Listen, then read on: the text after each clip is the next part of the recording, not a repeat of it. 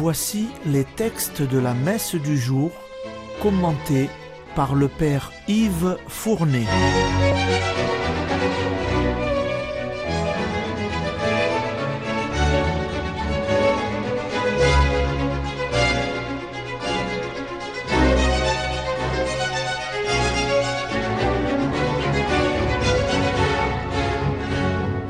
Bonjour, chers auditeurs et auditrices de Radio Maria. Aujourd'hui, c'est le mardi de la deuxième semaine du temps ordinaire, année paire. Les lectures liturgiques sont toujours tirées du premier livre de Samuel et de l'évangile selon saint Marc. Dans la première lecture, nous allons entendre la suite de l'histoire de Samuel et du roi Saül. Hier, nous avons vu que Dieu avait rejeté ce dernier. Aujourd'hui, Samuel va partir à la recherche de son successeur que vous allez découvrir. Écoutez la lecture. Lecture du premier livre de Samuel. En ces jours-là, le Seigneur dit à Samuel, Combien de temps encore seras-tu en deuil à cause de Saoul Je l'ai rejeté pour qu'il ne règne plus sur Israël. Prends une corne que tu rempliras d'huile et pars. Je t'envoie auprès de Jessé de Bethléem, car j'ai vu parmi ses fils mon roi. Samuel répondit Comment faire? Saoul va le savoir et il me tuera. Le Seigneur reprit. Emmène avec toi une génisse, et tu diras que tu viens offrir un sacrifice au Seigneur. Tu convoqueras Jessé au sacrifice. Je t'indiquerai moi-même ce que tu dois faire, et tu me consacreras par l'onction celui que je te désignerai. Samuel fit ce qu'avait dit le Seigneur. Quand il parvint à Bethléem, les anciens de la ville allèrent à sa rencontre en tremblant et demandèrent Est-ce pour la paix que tu viens? Samuel répondit Oui, pour la paix. Je suis venu offrir un sacrifice au Seigneur. Purifiez-vous, et vous viendrez avec moi au sacrifice. Il purifia Jessé et ses fils et les convoqua au sacrifice. Lorsqu'ils arrivèrent, et que Samuel aperçut Eliab, il se dit Sûrement, c'est lui le Messie, lui qui recevra l'onction du Seigneur. Mais le Seigneur dit à Samuel Ne considère pas son apparence ni sa haute taille, car je l'ai écarté. Dieu ne regarde pas comme les hommes. Les hommes regardent l'apparence, mais le Seigneur regarde le cœur. Jessé appela Abinadab et le présenta à Samuel qui dit Ce n'est pas lui non plus que le Seigneur a choisi. Jessé présenta Shama, mais Samuel dit Ce n'est pas lui non plus que le Seigneur a choisi. Jessé présenta ainsi à Samuel ses sept fils, et Samuel lui dit le Seigneur n'a choisi aucun de ceux-là. Alors Samuel dit à Jessé N'as-tu pas d'autres garçons? Jessé répondit Il reste encore le plus jeune. Il est en train de garder le troupeau. Alors Samuel dit à Jessé Envoie-le chercher. Nous ne nous mettrons pas à table tant qu'il ne sera pas arrivé. Jessé le fit donc venir. Le garçon était roux, il avait de beaux yeux, il était beau. Le Seigneur dit alors Lève-toi, donne-lui l'onction, c'est lui. Samuel prit la corne pleine d'huile et lui donna l'onction au milieu de ses frères.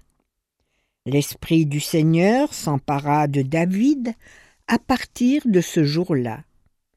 Quant à Samuel, il se mit en route et s'en revint à Rama.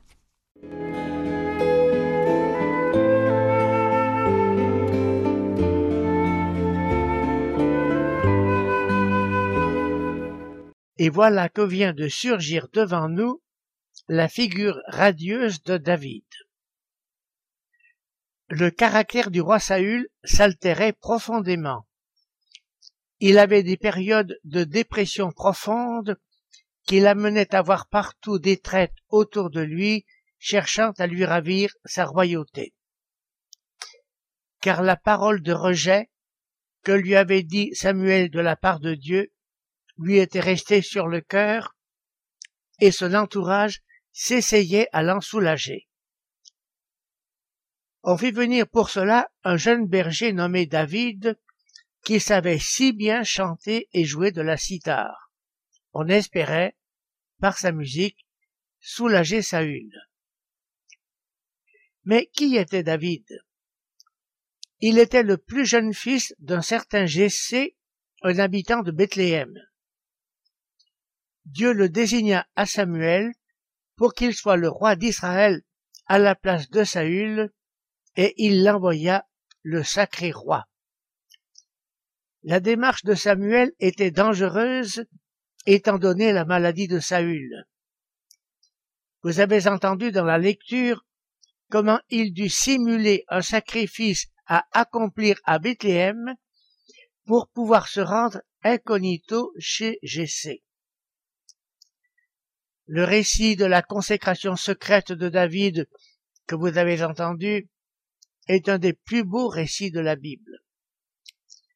Vous en retiendrez l'extraordinaire conseil que Dieu donna à Samuel pour distinguer David, je vous le relis, ne considère pas l'apparence ou la haute taille. Dieu ne voit pas à la manière des hommes, les hommes regardent le visage, mais Dieu regarde le cœur. À ne jamais oublier. C'est maintenant l'évangile. Dans la suite du chapitre deuxième de l'évangile selon saint Marc, nous allons assister à une nouvelle controverse entre Jésus et les pharisiens, cette fois-ci au sujet d'épis arrachés par les disciples un jour de sabbat vous entendrez la profonde réponse de Jésus. Écoutez l'Évangile.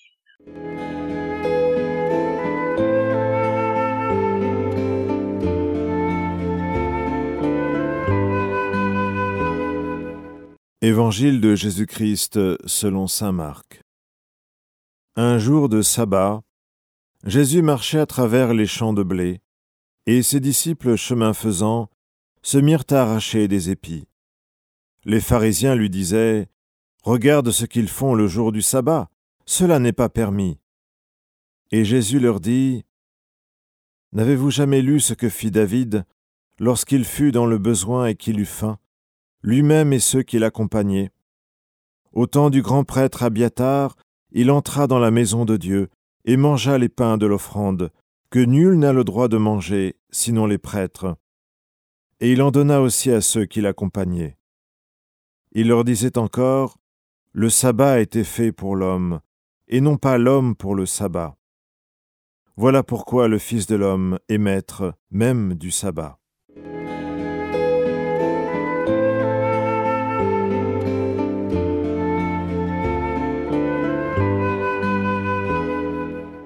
La controverse se poursuit donc entre Jésus et les pharisiens.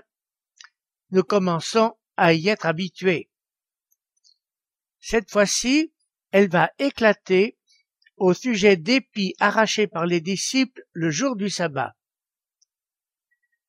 Le jour du sabbat était un jour de repos absolu, un jour consacré au Seigneur.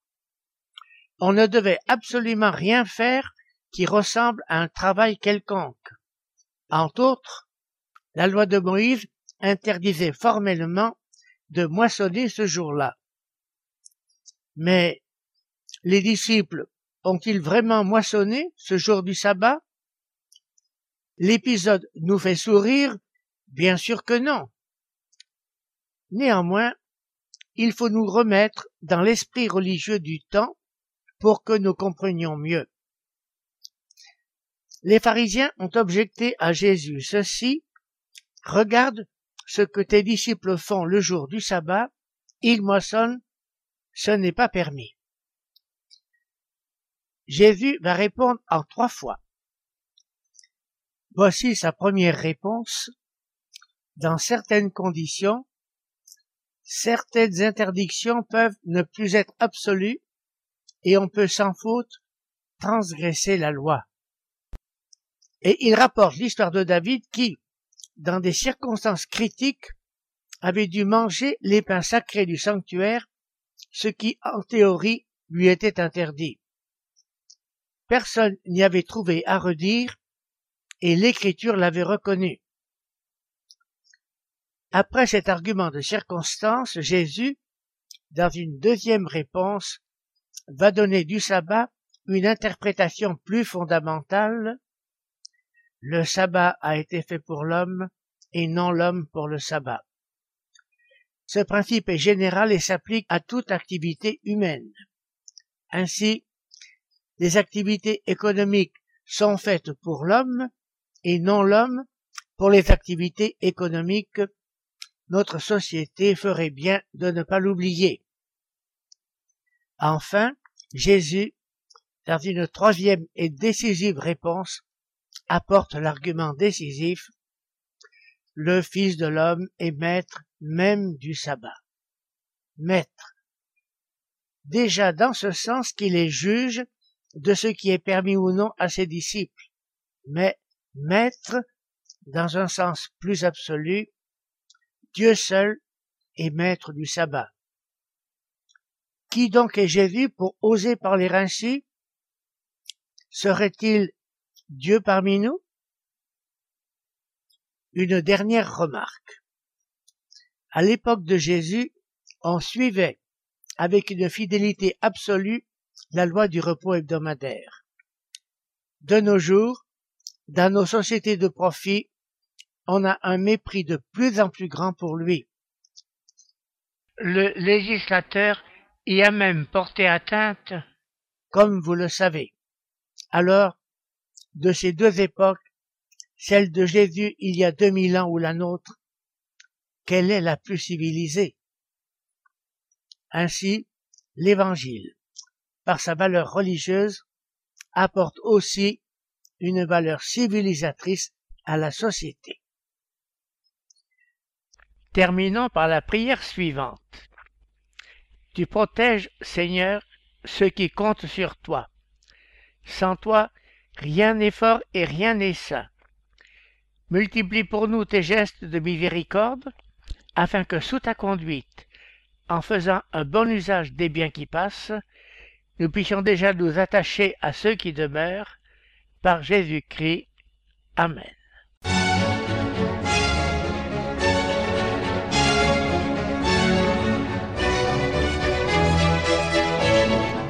Vous venez d'entendre les textes commentés par le Père Yves Fournet.